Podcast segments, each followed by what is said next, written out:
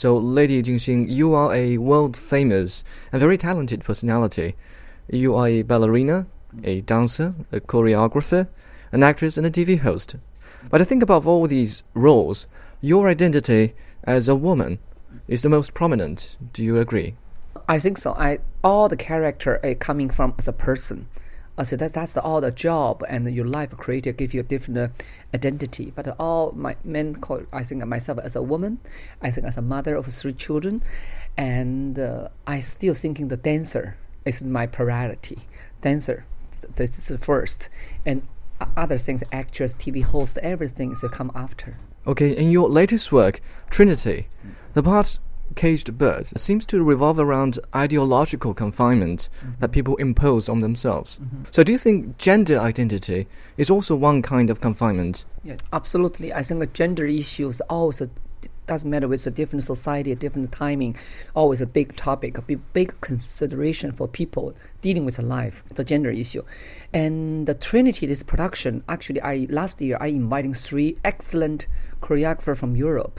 One of the gentlemen from Switzerland, Arthur Kuggeleyn, he choreographed this piece called The Cage Bird and beautiful choreographed down. It's, and his style is amazing.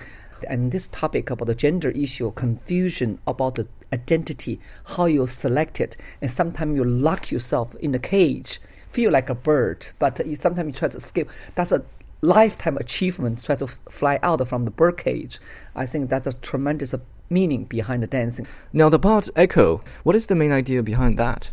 The echo is a completely feminine work. All the, on stage have seven female dancers, and one of the dancers always a pregnant woman like when we premiered this piece, the girl already seven months pregnant on stage. I think that was the first pregnant woman mother, 准妈妈, you know, on stage in China dancing stage. And it's beautiful and very strong, very touching, and all the voice. That's the piece quite telling woman you have to listen to the, the life echo from your own life, from your own body. The meanings very beautiful, sensitive piece, tough. A lot of people see the pregnant woman on stage. Sometimes they feel a little bit disturbed, but I think that was a beautiful, beauty and powerful part about this. Yeah. What about the mobile? What's special about this part? Oh, that piece is choreographed by the Michael Schumacher. The, this Michael Schumacher is not the F1 Michael Schumacher. They are exactly same name.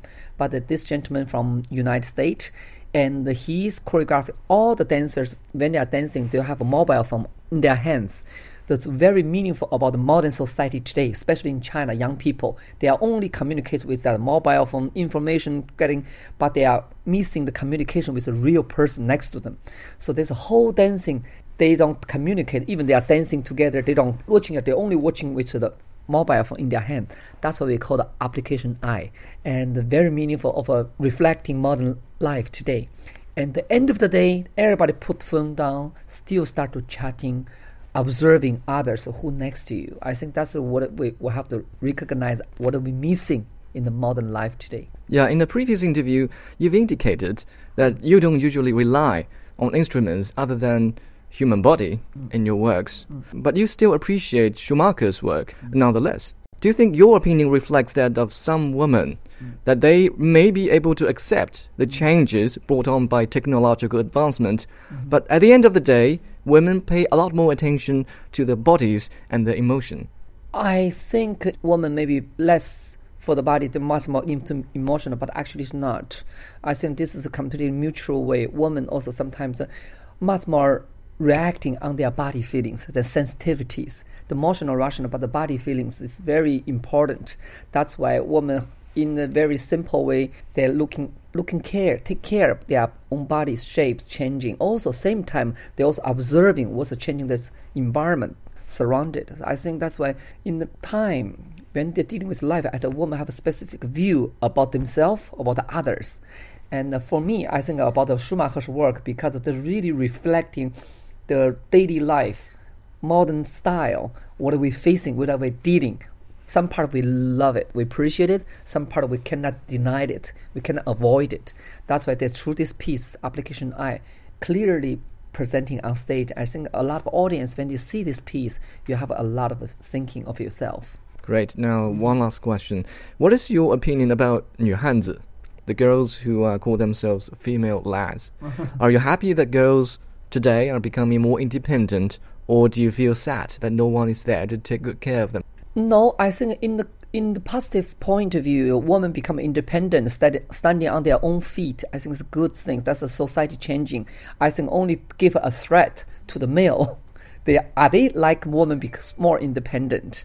I think a new hands. I think this is the only word to, from male's point of view, describe this certain kind of strong woman. But uh, actually, from female point of view, we don't buy it. We, we don't mind. In life, in woman's hands, we have to be 女汉子 in the real life. If not, we cannot dealing with the life. I think in the good positive way, now the Chinese women standing on their own feet and much more equal with a man in the society is a good thing.